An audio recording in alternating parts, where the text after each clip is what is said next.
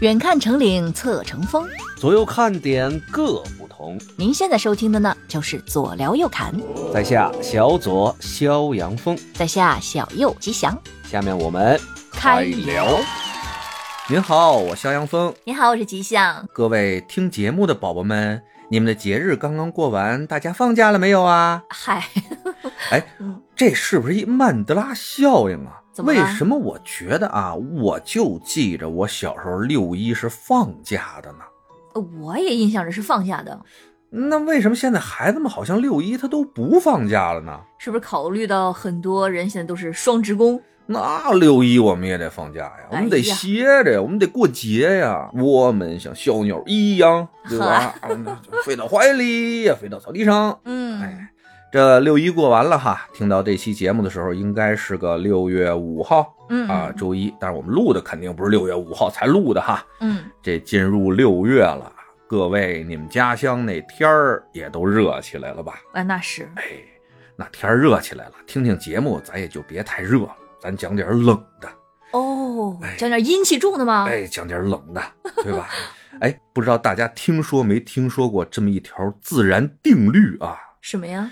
就是任何的物种，在某一个神秘的时间段以后，嗯，它不准成精， 嗨， 这大家应该都知道吧？冷不冷？冷，哎，冷吧嗯？哎，那既然啊，在那个神秘的时间段后不许成精，那咱们呢就来说一说不成精的事儿。啊，不成精，哎那，成啥了？称帝。还能称帝呢？哎，在那个神秘的时间段后啊，在咱们这片神州大地上，不知有几人称王，又几人称帝呀、 怎么可能呢？哎，都不知道吧？对啊哎，呦，那那时候闹得可厉害了，说太多了啊，给您说不齐。但是呢，我就在查资料的时候，发现了一个神奇的事情。嗯，咱俩都是八零后嘛，对吧？对啊哎，在咱们八零后的那段时间，也就是从八零年到九零年这十年之间啊，嗯，有一批大帝，他们都集中的 称帝。这是疯了吗？ 那时候治安这么不好吗？哎呀，瞎说什么呢？什么时候治安不好过咱们？啊嗨，是，嗯嗯，就人家就想称帝。哎呀，哎，这个大家听着新鲜吧？嗯，哎，今天给大家讲讲这个啊，看的我呀，这些资料啊，那叫一个冷啊。嗯，嗯，没准儿呢，能在这个炎热的夏季给大家啊带来那么一丝丝无可奈何的凉意，嗯也是说不定。哎是，嗯，就这帮货啊，我告诉你啊，自称什么真龙天子的，那都叫大陆货色啊，啊，动不动啊就神佛降临啊，嚯，玉皇大帝就有那么两位，哎哎呀，呀，还有那学女皇武则天的女皇帝，对吧？恨不得呀，还有那豪横的，还封那个蒋介石为王的。他们是不是也玩这个上身的这种啊哎？呀，这反正这个个的都有点本事哎哈、呀，那咱就一个一个说啊。嗯，但是我在总结的时候吧，我得先说一句，怎么呢？ 各个地方的都有，嗯，大家呢啊，听这个节目的朋友们，咱们能啊看看有没有你老家的老乡儿。嗨，嗯有没有咱们的老乡那么豪横，称个帝的啊？在这个八十年代，对吧？嗯嗯嗯但是总结出来吧，有一个事儿我不太好说，啊，因为总结了一堆，好像不少四川山里的朋友，嗨，这真是啊！我说在当前，不是对四川人有什么偏见啊，我对四川朋友不好，我好多四川朋友，我最爱四川，可能当时因为那边还是山区多嘛，哎他们藏在山里面，对嗯， 这个一定要跟大家说清楚。当时能出现这种愚昧无知的事情的话，一定呢是在相对比较偏远的地方啊，嗯信息什么的呀比较闭塞的地方啊，我们正义的铁拳不是能及时砸到的地方哎是，啊，所以大家不要有什么歧义啊。嗯嗯，既然咱们做了那么长时间铺垫了，那就先把这四川的几位一气儿说了吧。那有几个呀？嗯，好像我记着四五个呢，得有呵，啊啊，那咱说着看吧哈。嗯，哎，那第一位呢，咱先请出一位猛的哈啊，哦那得请出个自称玉皇大帝的。哎嚯，哎，这位呢叫曹家元，是四川巴中人，嗯嗯哎，村里的一个普通的农家，老实巴交了吧，大半辈儿，不知道为了什么啊，到了八十年代初啊，八零年，这曹家园啊就不知道啊为什么就中了什么邪了，性情大变，天天啊在村里神神叨叨的，就告诉啊我这个成仙了啊，我什么都能干啊哇，什么病都能治。那这牛吹出来了，这村里人就问了啊，那您是什么神仙呀、嗯哎，这曹家园啊，估计他也不知道有几位神仙的名字啊。嗯，这憋了半天，我我我我玉皇大帝，我嚯啊嚯，这一下吹的挺猛哈、哦，就找一个他知道的关系是最大的，哎，对对对，就这意思吧。嗯，好，人家说哇，那玉皇大帝你都能干嘛呀？我能治病啊啊，我能治病啊！你看你能打嗝对吧？哎，我教你，哎，喝一口水憋住气，分七口咽下去，你看你打不打？嚯，哎呦，人就不打了，哇，神仙！果然科学的尽头是玄学哈，啊，神仙真是神仙。就说白了吧，他有一些土方儿啊，瞎猫碰死耗子啊，还真治好了几个村民的病。 嗯那就在村民中啊，就是有点那一传十，十传百的意思了。慢慢的呢，这位曹家园啊，他那名声就在这个大巴山区里边儿渐渐的就传开了。那有很多的追随者啊，到了一九八二年的时候吧，嗯，他的信徒啊已经达到了两百多人。嚯，个个坚信我们这曹家园啊，这就是玉皇大帝降世临凡。哇，厉害了，哎，就到了这个时候啊，哎，我们这个玉皇大帝就觉得，哎，时机到了，什么时机啊？哎，应该是啊自己登基的时候了，哎，位临九五的时候了。就两百个信徒就开始登基了，那这放眼望去，满坑满谷的院里坐着都是人啊。哎呀，哎，于是呢，这曹家园就在一九八二年的七月哈，组织了一个登基仪式，嗯，在这个信徒里边呢，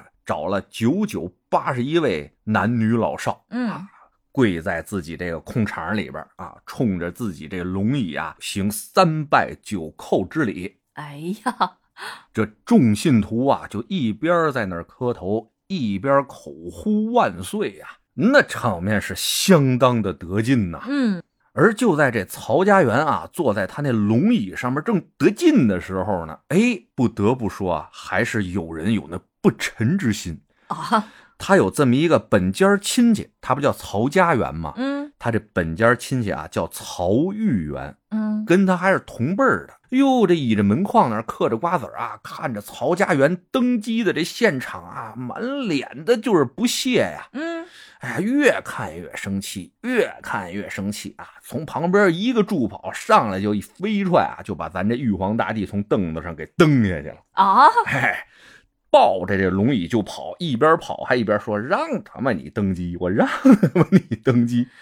哦，直接抢龙”椅，哎，但是啊，此逆贼还没有跑出场院去呢，嗯，就被众多信徒啊就给拿下 了。呵哦，这个信徒们啊，有了从龙之功啊，那是哎哎呀功高莫过于救驾呀，嗯对不对？？这还没刚登基呢，就开始篡位了，就是。哎，就闹起来了哈！嗯哎，我们这万岁爷曹家元啊，趴着地上说：“啊，揍他，揍他，给我往死里揍他！”就把这篡位的曹玉元他这兄弟啊，嗯，揍了一顿，就给踢出去了。哎，嗯，觉得你看看我这一登基，马上就有这个群臣效力哈。于是，在这个村里啊，那是相当的嚣张啊。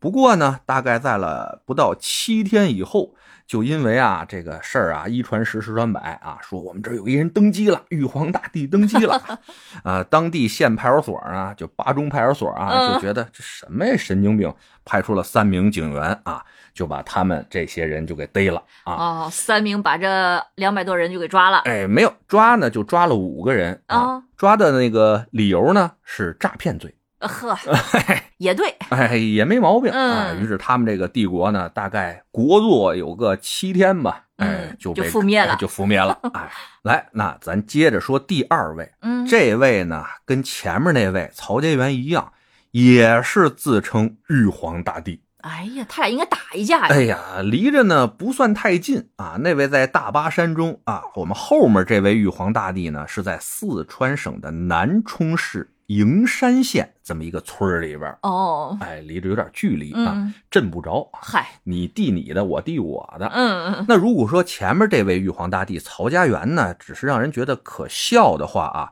第二位这个玉皇大帝朱世强，那他妈就有点让人可恨了。嗯这位朱世强呢，本来是这村儿里吧一个巫医嗯，啊，跳的绳儿的，啊哦，哎，有那么几个草头方儿，跟嗯前面那位呢曹家元一样，也是治好了一些人的疾病吧。嗯那其实像那种时候啊，在大山深处的这些山村里边，大家缺医少药的，那能把人看好病的这些医生也好啊，跳大神的也好，巫师也好，那是挺受村民尊重的。啊，那必须啊，那就在这些村民的尊重之中吧，这朱世强啊，就慢慢的迷失了自己，嗯而且吧，他压根儿就一坏种啊，号称跟自己那二嫂啊、嗯二哥的媳妇儿，哎嗯，还有一腿。嚯，哎，俩人有一天有一腿完了以后吧，就商商量量的说啊，咱得想法儿得挣钱呢，嗯光靠卖点草头方儿这也不值什么。嗯要不然你看看咱家有什么，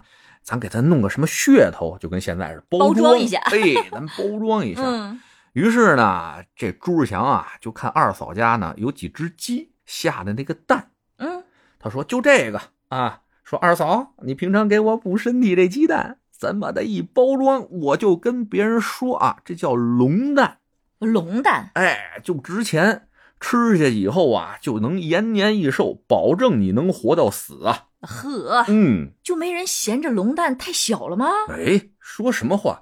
蛋不在大，有龙则灵，哎知道吗？呵小怎么了？小就满足不了你了。 啊去，哎呀，但是呢，想说这个蛋它是龙蛋的话，那自己也得有个身份啊。嗯谁能把这个蛋封为龙蛋呢？他一想，玉皇大帝。呵，于是呢，就在这村里啊，先做了几场法事，跟大家说啊，我是玉皇大帝啊，嗯我就成了。玉皇大帝现在服了我的体了，要给大家亲人们带来福利。嗯，什么福利呢？我二嫂家那鸡呀、啊，被龙服了 体了。哎，真想不开这，龙呢就让这鸡下了蛋，啊，嗯下的呢就妈的是龙蛋。哎呀，哎，谁呢？只要忠贞于我，啊忠贞于我，呵，忠诚于我啊，听我的话，我就赏你们龙蛋啊。只需要你们呢花很少一部分的钱，嗯，可，能呢用一只猪就能换我这一颗龙蛋。哎呀，真便宜，哎呦哎，买不了吃亏是买不了上当哎啊！呀没想到啊，这村里有不少人啊，都信了他这个龙蛋和玉皇大帝的鬼话。哎，真有人信呢，嗯，至少有那么个几十个村民啊，都信了他的话了。他说：“那行啊，那玉皇大帝，我们听您的，您让我们干嘛呀？”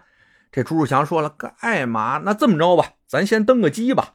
嗨，哎，咱先登个基吧。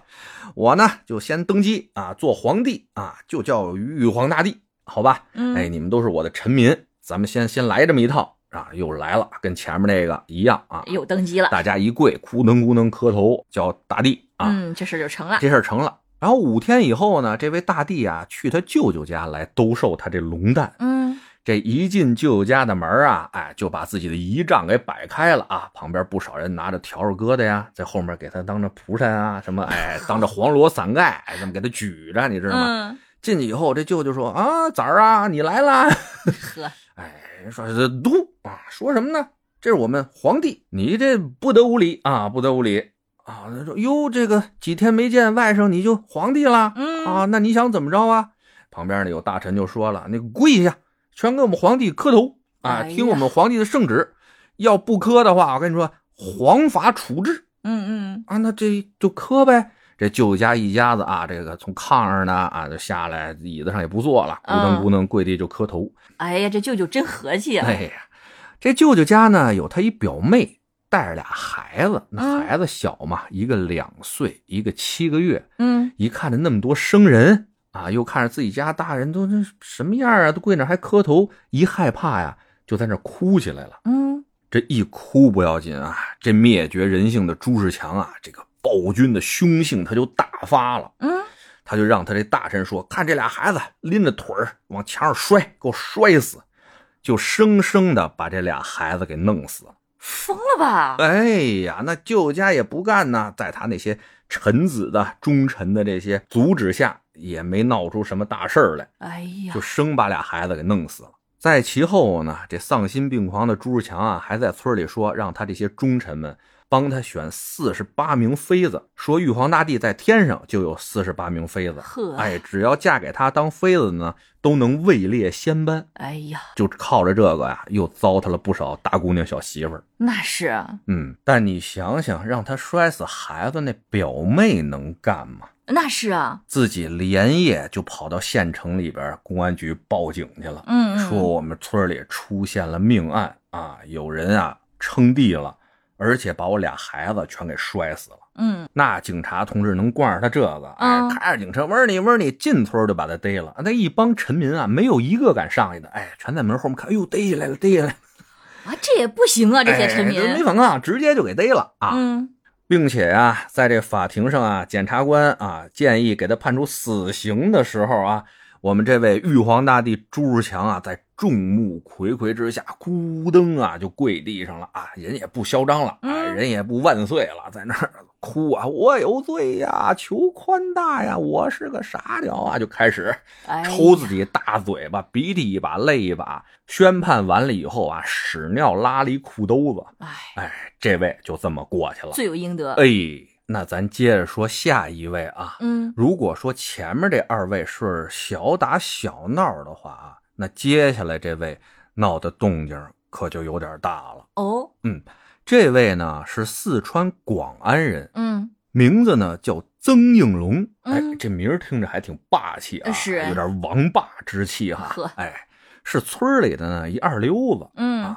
而且家里边吧，虽说啊有上几亩薄田啊，兄弟姐妹还挺多的啊，嗯日子其实过得去，但是他们家呢重男轻女的这个情节特别的严重哦，啊，当时其实也都挺严重的啊，嗯但他们家是特别严重。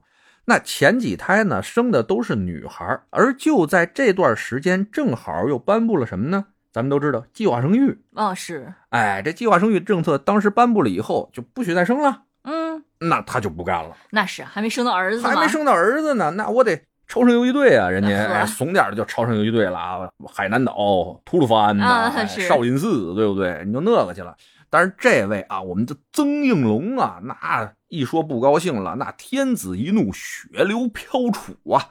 他呢就开始在当地啊搞串联嗯，啊，这儿说说那儿说说，哎，居然啊聚集起来数千人的这么一支庞大的队伍。天哪，这什么口才啊？哎，还是有点能力哈、哦啊。是，反正刚开始呢，都是以啊这个说哪能不让我们生儿子呀这事儿啊、嗯嗯，来忽悠来的。慢慢的啊，开始有了基数以后，才滚到这么数千人的。哦，那他一看这人那么多，咱得弄个组织啊。就旁边有大臣劝进了啊，啊， 要不然您就称帝吧。你看我们这兵强马壮的，对不对？都好几千人了。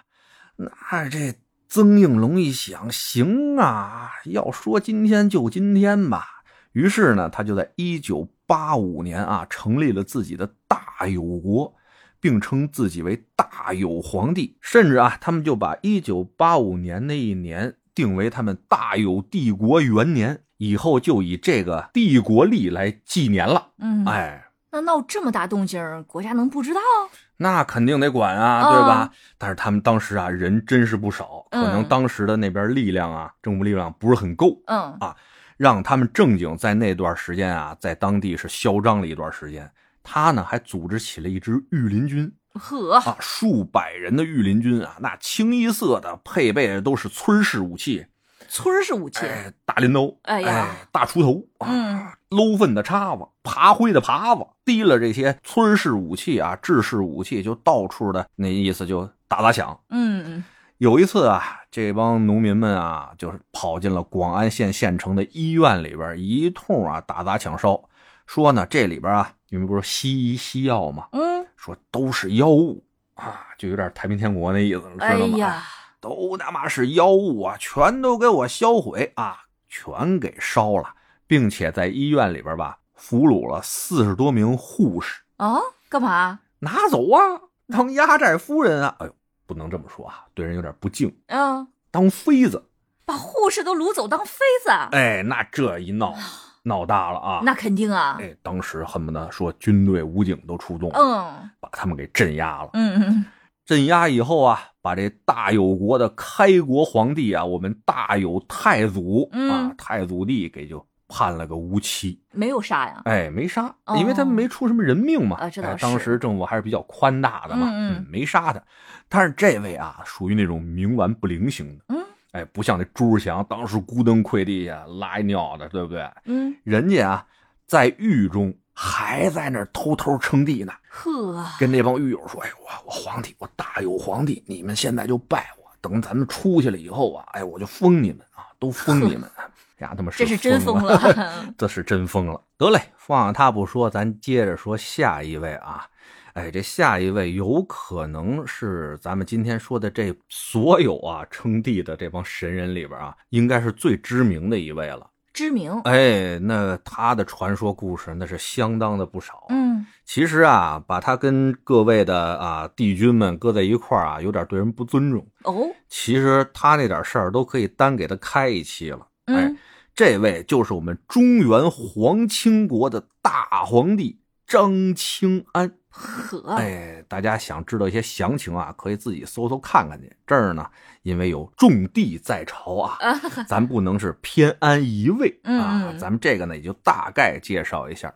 这位张清安呢，同样是在大巴山区里边的这么一位啊。嗯嗯，祖籍呢就是四川的巴中，他呢是当地非常著名的一位神棍。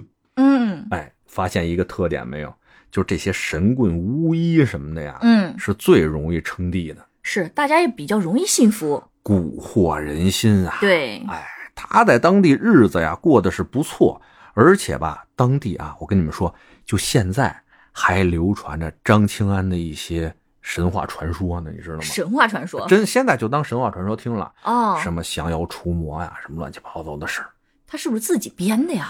呃这这不知道了啊。哦八十、年代的事儿咱也不知道了。那是嗯，而且吧，就这位啊，虽然是个神棍，神神鬼鬼的，整天，嗯但是人还挺有文化，你知道吧？哦，读书识字啊，嗯你知道吗？嗯嗯自己呢还能写文章啊，经常呢能给村里边啊治治病啊，哎，做做法事啊，包括断断一些家务事啊，嗯嗯，哎，在当地村里边那是颇有威望啊。在一九八一年的有一天里边吧，这张清安在这村里边给一家儿啊做白事的时候啊，嗯就高搭灵棚什么，对不对？在那念经啊，师傅经，今天来到鬼么鬼门关呐、呵哎鬼么鬼门关呐、如来耶如来耶，妈咪妈咪妈咪哄，哎，就开始就这套吧啊。但是做法的时候，从门口啊进来了这么一位啊，也是好像仙风道骨的，嗯，就跟他盘道。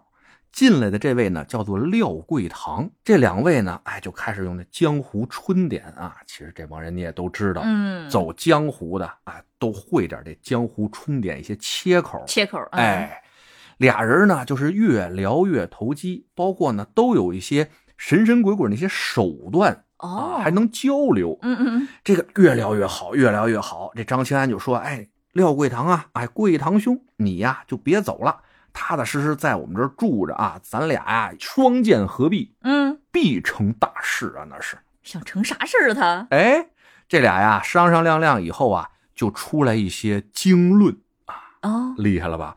他们那个论啊叫做末日论，然后出那个经叫做五功经啊，嚯，俩人聊着聊着就出东西了，就已经哎，就开始写出东西来了，哦你知道吧？编完了他们这点东西以后吧，哎，这廖桂堂说了，哎呦，清安兄，您这东西写的太棒了啊，太有理了啊！嗯那什么四书五经啊，什么各种佛教经典啊，全跟咱们这没法比啊。嚯，既然啊，您写了这五功经啊，不然这样，您就称五功佛吧，咱就开始广收信众啊，咱就成了嗯嗯，啊。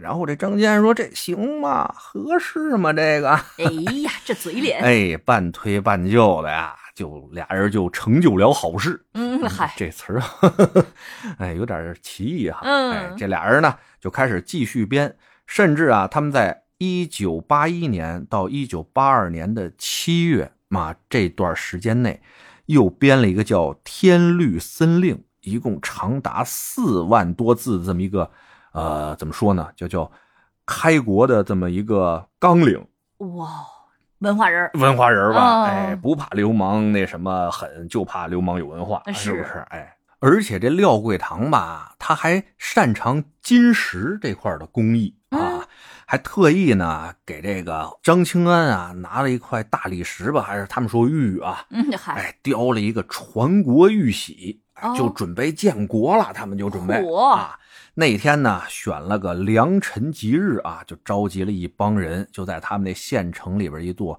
古老的戏台上面，嗯，大家呢就把唱戏那帮衣服啊，就都给征用了，哦，就给办上了，哎，就把行头就给办上了啊。嗯然后旁边那什么锣鼓家伙事儿啊，也都用上，蹭一趟去，蹭一趟去，哐叽哐哐，就开始了啊。嗯 大家还唱了两句 戏文。这皇帝呢，就算登了基了。这张清安登基了以后吧，就为了显示啊自己对这些功臣的那种重视吧，嗯，特意还封了这廖桂堂为什么呢？叫做副皇帝。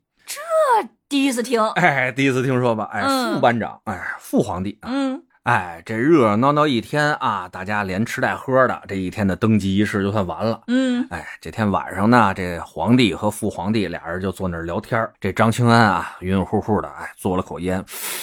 哎，我说我副皇帝呀、哎，那边说万岁，怎么着啊？嗯，那你说咱这国家已经建立了，咱得干点什么吧？嗯能让这全天下知道咱们这个中原皇亲国它多牛逼，对吧？呵咱得干点什么呀？嗯，这廖桂堂说：“啊干点什么？那这么着吧，哎，那个蒋介石他不是跑了吗？嗯，哎，跑完了以后不是在台湾那儿窝着呢吗？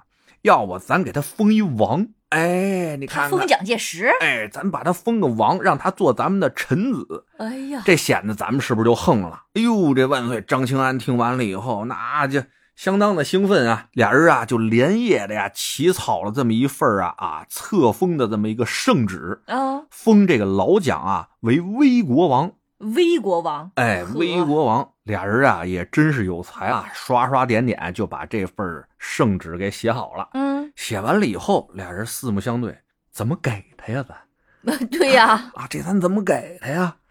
哎，还是这个父皇帝廖桂堂脑子好使啊。他说、嗯这没关系啊，现在咱这个对吧，很发达，对不对？嗯明天啊，咱就拿一信封儿啊，上面贴几张邮票，我到邮局我就给他寄过去。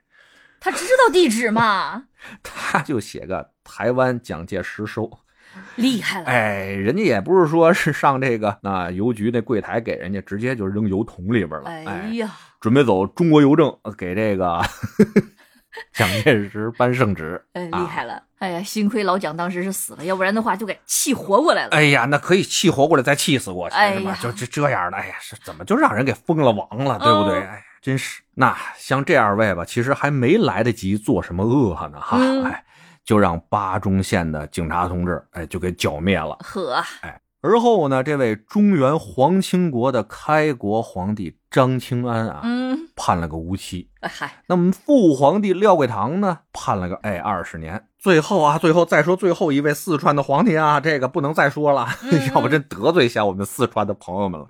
最后这位叫做圣朝国的皇帝叫林文勇，嗯，这位林文勇呢，是咱们今天讲述的这帮帝君中啊，国祚最短的这么一位。嚯，一九八一年啊，开创了这个圣朝国以后啊，估计是他们乡亲啊，这个觉悟比较高啊，马上就报警了，第二天就让人给逮了，呵，国祚一天，哎，厉害，哎，就被逮了啊。嗯，也没判多少年，倒是因为啥事儿也没干。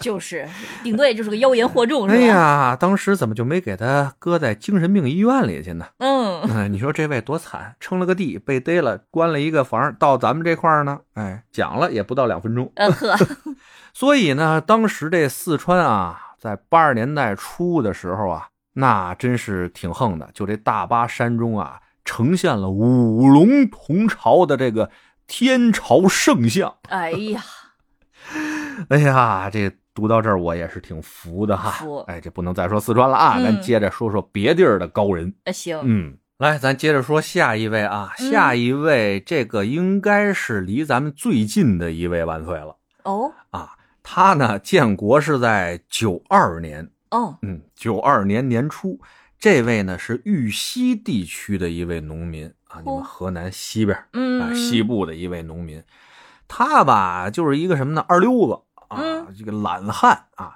身体呢本来呢不是太好，而且又好吃懒做吧，啊，就天天呢在村里边这个找地儿晒太阳抓虱子那意思。呵啊就有一天他就想，我这天天待着要死不活的干嘛地呢？就开始跟人吹牛逼，嗯啊说什么呢？说他是唐朝皇族的后裔呀、因为他呵姓李嘛，哦嗯叫嗯嗯李成福。哦，嗯，也姓李，不知道听了谁说了，唐朝皇帝也都姓李呀，对吧？李渊、李世民，对吧？嗯李隆基那都姓李，我也姓李呀，对不对？嗯那我肯定是后裔。呵，哎，他就这么说。真简单，这一来二去的吧，哎，他就找了一帮起哄的人啊，那真是起哄的人啊，成立了一个叫万顺天国。嗯，哎，然后呢，弄了这个万顺天国以后，马上成立了一个叫万里军。估计啊，他们那是一李家村儿应该是，哎，弄了都是姓李的哥们儿姐们儿的，弄一个万里军。其实嗯呢，当时应该不到二十人。呵，哎这万里军成立了以后呢，他们离西安那块儿好像不太远。嗯，啊，你们河玉溪是不是离西安那边就不太远了？啊河是南西边对吧？他说啊，他们要占领西安，二十多个人，哎，要定都啊，要啊，要定都西安。佩服他们的哎勇，气，为了这个军事行动吧，他们还啊，为了互相交流呢，还跟他这些臣民们定下了暗号。嗯什么暗号呢？耕牛八百元啊，这么一暗号。嗯，人家说口令，耕牛八百元。哎，知道的就是同志，啊，天哪，哎，不知道的呢，那就是逆贼。这暗号还挺接地气，哎，但是啊，他们没想到一个什么事儿，你知道吗？嗯他们这个国家啊，刚成立了没几天，我们呢，一九九二年的第四次人口普查就开始了。呵，然后呢，人口普查员就发现了我们李成福已经称帝了。嗯，于是啊，他们当地的派出所呢，派出了三名公安干警，就把这万顺天国啊就给消灭了。啊，又是三个就干掉一个帝国，哎，但是有孤臣逆子啊，你知道吗？这个李成福啊，被抓走以后，他有那大臣忠心不二，就把这李成福的儿子李玉明儿，嗯哎，就给拥立为少帝啊，天哪，立他的母亲为太后啊，身边还有八位死忠的这么一个忠臣。这回呢，倒是没有麻烦我们派出所同志啊，嗯当地居委会、村委会就直接处理了。呵，真简 单，哎，就直接给处理了。来，接着讲下一位啊，下一位不得了啊啊哦，是一位女帝，嚯，女帝可以啊，哎，女帝，她呢出生在那个省啊，是号称咱们传统的这个中原几省中啊，嗯，唯一一个没出过皇帝的省份。哎，你知道是哪个省吗？安徽山东，啊，，哎，号称山东啊，从来没出过皇帝。你看这不就有了吗？恨不得千古一女帝的那个武则天之后唯一的一位女皇帝，靠这半吊子，哎，叫曹正坤。哦，这位曹正坤呢是山东的安丘人，他呢，哎，也跟我们之前的各位万岁似的啊，很多的相似之处，也是个跳大神儿的，啊呵，哎当地的一个著名的巫婆啊。嗯，这我估计啊，是不是这个巫术行多了，自己也就沉迷于那种幻象之中了哈？嗯，就有一天啊，他突然啊心照灵验，就觉得自己呢，哎，好像是武则天啊下界临凡了一样，于是就决定我要在我们山东这片热土上面做中华第二个女皇帝。疯了，嗯，于是呢，他就在一九八六年，在我们这片胶东半岛上面啊，建立了大圣王朝。哦，哎，自称为帝呀、从哪儿啊？还是从戏班儿？哎，这戏班儿对这些称帝的人啊，真是嗯不少的加持啊。嗯，找来了凤冠霞帔呀、啊，这个进行了一个加冕的仪式。这个加冕仪式完成以后啊，你知道我们这位女帝第一件事儿干的是什么吗？什么呀？成立后宫。呃，哈，哎，成立后宫，专门找了不少男人啊来侍奉自己。天哪，哎呀，最后我们这位女帝啊，越来越高兴，越来越高兴，甚至啊，臭不要脸的把这个魔爪啊伸向了男童。天哪，这个太邪恶了！嗯，相当的邪恶，而且他干的最多的事儿呢，就是大肆宣扬他那些巫术啊，嗯，打击所有科学呵，啊。他认为所有科学都是妖术啊，他那巫术才是神迹。嗯，最后呢，啊，在一九八八年的时候，县公安局就把这大圣王朝啊给剿灭了。也是因为这大圣王朝的女皇啊朝政坤在当地那是作恶多端啊，那是啊，判了个死刑。那必须的。他竟嗯敢欺负那些男童，我简直，哎，是死刑必须的。而且你想想，一九八八年前后的事儿，你想想，对吧？哎，必须死。那是那 是，得嘞，之前啊，咱们说的这些帝国啊，都是一世而亡哈，嗯，哎，都是没几天就灭亡了。对啊，那咱接下来说一个国传二世的这么一个庞大帝国，嚯，嗯，这也是大大的有名啊，嗯，叫做大中华佛国。哦，名字挺横，嗯，相当的横啊。开国皇帝呢，叫做石鼎武，嗯是湖南省湘潭县花石镇的人。这位呢，就属于什么呀？咱就跟现在跟说笑话似的啊，嗯说四九年投国军啊， 他就属于那意思。呵，哎，就是马上就要解放的前后啊，他建立了这么一个大中华佛国，因为嗯当时的确也乱嘛，嗯，他呢就在那儿坑蒙拐骗啊，凭着他那个三寸不烂之舌，而且呢，他是当地的一个富户，哦，哎家里还有钱，哎，还家里还有钱，还用着这个瞎说八道的一些信仰之力啊，嗯，就攒了一波信徒，就成立了这个大中华佛国呀。而且吧，这哥们儿你知道什么呀？还念过高中，哦，还有文化，高中生啊，在四七年、四八年的时候，嗯，那正经算高知了，对不对？那是哎，家里有钱，那造呗，嗯建国呗，对吧？哎，也算是军阀，哎，这 他们也配，嗯，算吧，还军阀呢。不过人家啊，称帝了以后啊，挺有样儿的啊嗯，弄了个左右丞相，啊，还有正副司令。哎，这都这是这哪儿儿跟跟哪儿？都不搭哎着，呀，这个丞相不应该配大将军吗？哦哎，这司令不应该配个什么总理、总统之类的吗？我就想知啊道丞相跟司令哪个大，呃，那那一个文 班的，一个武班的，啊这那有那道理啊能一样吗？啊，后来呢，他就他那片儿啊，就嚣张了有这么正经几年。你想，四七年、四八年他建的国，嗯，啊一直到了一九五三年，咱们国家基本安定下来以后啊，嗯腾出手来对付他这种神经病了。哎，当地的人民政府啊，才把这个大中华佛国给覆灭了。而且是什么呢？他们也纯粹是自己作的。啊，建国之初啊，你想五三年前后的时候，咱们有不少事儿要干呢，你知道吧？嗯嗯但就是我们这个 大中华佛国啊，他觉得好像，哎，是不是我们共和国根基未稳？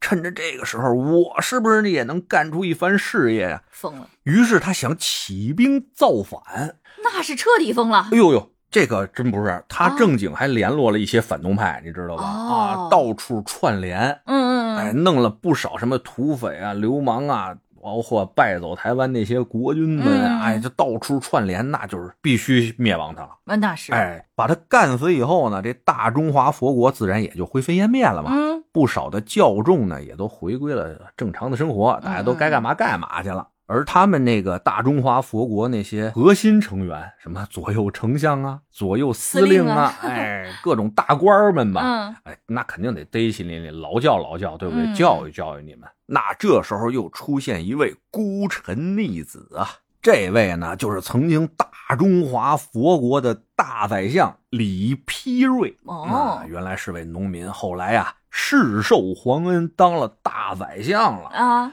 从心里边啊就惦记着我们的先主啊。于是呢，他就千方百计的啊找到这位他那先主石鼎武的一个孩子啊，叫做石金心。哦，见到这石金心以后啊，这位就咕噔往那儿一跪啊，一边哭就一边说了啊：“臣本布衣，躬耕于村里，苟全性命于乱世，不求闻达于周侯。先帝不以臣卑鄙，王子屈尊，三顾臣于麻劳之中。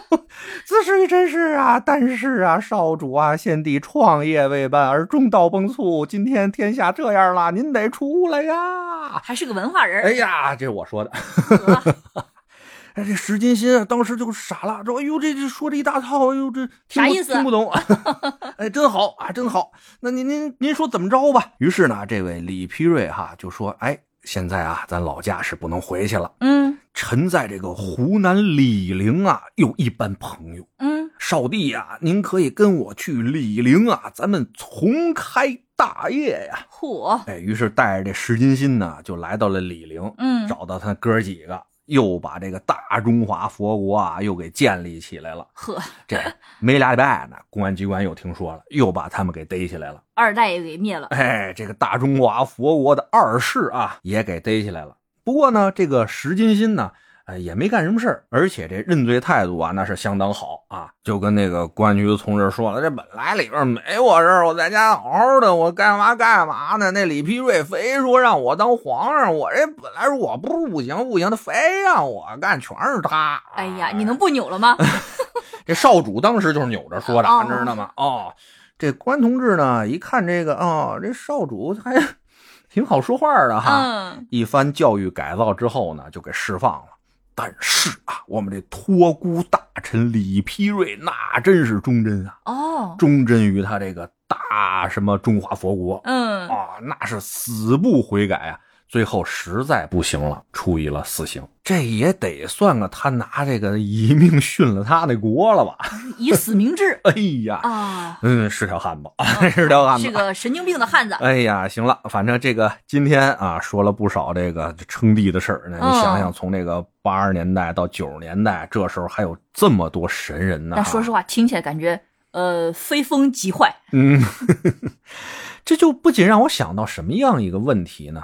就是咱们一直在骂袁世凯，哎，嗯窃取了什么革命果实吧？嗯啊，嗯嗯最后还开历史的倒车嗯啊，又重新称帝吧。嗯那其实吧，咱们看一看那段的历史来说，我觉得啊，咱正经，我以以我这个浅薄的见识来说，我感觉这袁世凯啊，还算个有本事的人。哦那段时间吧，这个旧社会那老中国啊，嗯谁也不行，谁来都一样。哎，当然了，除了咱们伟大的那个，呃嗯对吧？党所以呢，那个时候大家不要有那种上帝视角。当时的人们都处在一个战争迷雾，我管这叫战争迷雾，也叫历史迷雾当中吧。对谁也不知道这个国家会走到哪里。对，当时说实话也是满目疮痍啊，是的，嗯谁也不知道。你想想，八九十年代了，这有人称帝，还有人响应呢。嗯那那个时候可想而知。而且在世界上又不是没有那种君主立宪制的国家，嗯是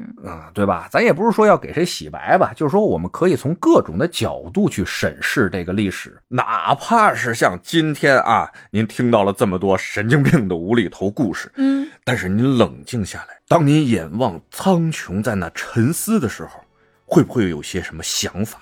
啊就比如我想了，哎，如果我称帝了的话，哎，咱俩这关系，你知道吧？嗯我一定封你，我封你为呃太皇太后啊，圣母皇太后，怎么样？就就剩下那些妖艳的小贱货，给他们一些机会。嘿，别来这一套，我知道你怎么想的，你就是为了让我让个名额呗。哎不是不是，你不要瞎想啊！是自己哎，啊！不要瞎想啊，母后啊，哎呀咱们单说啊，这期就先到这儿，先跟大家拜拜吧啊！一会儿嗯给你解释，我给你解释。行，哎，大家拜拜。嗯，拜拜。拜拜。